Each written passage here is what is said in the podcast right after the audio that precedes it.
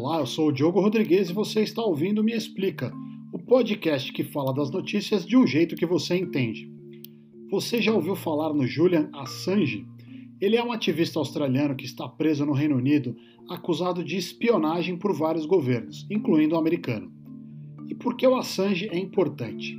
Em 2006, ele criou o site Wikileaks, que publica documentos confidenciais de governos e tem publicado coisas especialmente dos Estados Unidos. O Wikileaks ficou famoso mesmo em 2010, quando ele publicou 700 mil documentos militares e diplomáticos do governo americano. Uma boa parte desses documentos falava sobre as guerras no Afeganistão e no Iraque. Um vídeo em especial chamou a atenção do mundo porque mostrava o exército americano atacando civis no Iraque em 2007. Nesse ataque morreram várias pessoas, inclusive dois jornalistas da Reuters, uma agência de notícias internacional. Outros documentos mostravam os bastidores da atuação do governo americano pelo mundo. A divulgação desses materiais causou vários constrangimentos para os Estados Unidos, mas não só para eles. Na Tunísia, por exemplo, o governo chegou a ser derrubado por causa das denúncias de corrupção que os vazamentos do Wikileaks mostravam. Desde 2010, o governo dos Estados Unidos está atrás do Assange. Ele é acusado de espionagem porque ele divulgou esses documentos confidenciais. E também Dizem que ele colocou a vida de mais de 100 pessoas em risco com a divulgação de dados sigilosos. A Chelsea Manning, que é uma ex-soldado que passou uma parte do material para o Assange, ficou presa por vários anos por esses mesmos motivos. Ela foi perdoada em 2007 pelo então presidente Barack Obama, então foi solta.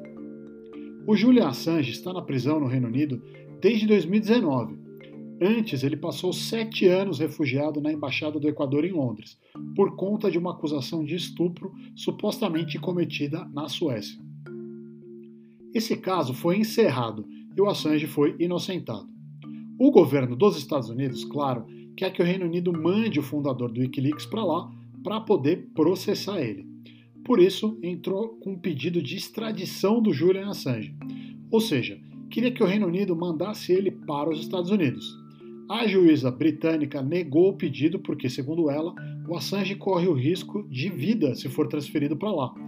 Para ela, o Assange pode acabar morrendo por suicídio. A decisão da juíza não foi comemorada pelo Assange porque essa foi a única justificativa que ela deu para negar a extradição. Para ele, seria melhor se ela falasse alguma coisa a respeito das acusações, o que a juíza não fez. Você deve estar se perguntando: mas por que esse caso é tão importante? O cara foi lá, roubou documentos, divulgou, e ele precisa responder por isso, certo? Não é tão simples assim. Uma das questões principais é a seguinte: o Wikileaks se define como um veículo jornalístico, e aliás, ele fez parcerias com vários veículos da imprensa internacional para publicar todos esses documentos.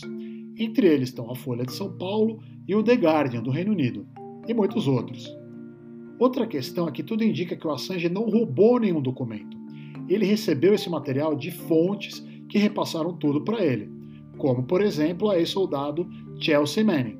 É por isso que muita gente vê no caso do Assange uma ameaça à liberdade de imprensa. E por quê?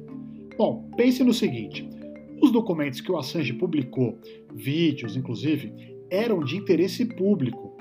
Sim, em vários casos eles mostravam segredos dos diplomatas americanos. E há quem diga que o fundador do Wikileaks deveria ter analisado tudo antes de publicar, porque as informações dessa papelada toda poderiam colocar alguém em risco, como a gente já disse. Faz sentido, é claro, mas o que o Assange diz e que faz todo sentido do ponto de vista da imprensa é que se ele fosse analisar todos os documentos que ele recebeu, ele não queria conseguir publicar uma matéria sequer, porque o volume é tão grande que seria impossível analisar tudo. O raciocínio dele é o seguinte: os segredos dos poderosos, como os governos e as grandes empresas, não devem ser guardados, justamente porque eles têm muito poder e os cidadãos têm o direito de saber o que eles andam fazendo. Por isso, muitos jornalistas e associações de imprensa defendem o Assange, não porque gostam dele pessoalmente, mas porque o caso é simbólico. Se o governo americano processar o Assange por espionagem, como ele quer fazer, jornalistas do mundo todo vão ficar em risco. Se eles publicarem materiais confidenciais, podem acabar presos e condenados por espionagem, mesmo que não tenham feito isso. É como eu disse antes, o Assange e o Wikileaks não invadiram computadores dos governos para roubar esses documentos. Isso seria uma coisa não ética do ponto de vista do jornalismo. Mas publicar materiais de interesse público, mesmo que eles tenham sido roubados por um hacker, isso sim é o dever de um jornalista. O jornalista vai olhar para esse material com a ajuda dos colegas, da empresa onde ele trabalha, de advogados e vai divulgar os materiais que merecem ser notícia. O Wikileaks foi criticado por ter divulgado lotes de documentos sem editar nomes e outras informações. Mas, ao mesmo tempo, o site estava ali trabalhando com grandes jornais do mundo para publicar matérias em parceria com eles e com a edição deles. O caso do Julian Assange não é fácil, mas é importante entender tudo o que está por trás dele. Não é necessário gostar do Assange para entender o perigo que o jornalismo vai correr se o governo dos Estados Unidos condenar ele por espionagem. Todo jornalista vai ter medo de publicar qualquer coisa porque não quer ir parar na cadeia, mesmo que seja uma informação importante para todas nós, como crimes cometidos pelo governo. E pior, isso pode virar um exemplo que outros governos do mundo vão passar a seguir para impedir que suas ações ilegais e imorais sejam divulgadas. O Me Explica é apresentado e produzido por mim, Diogo Rodrigues. Nós somos uma iniciativa de jornalismo independente e por isso contamos com a sua ajuda, a ajuda da nossa comunidade. Se você gostou desse conteúdo de qualquer outro que a gente já publicou, compartilhe com os seus amigos e com a sua família. Quanto mais gente conhecer o Me Explica, mais Me Explica vai ajudar o mundo a entender o que está acontecendo no Brasil e no noticiário. Obrigado e até quinta-feira.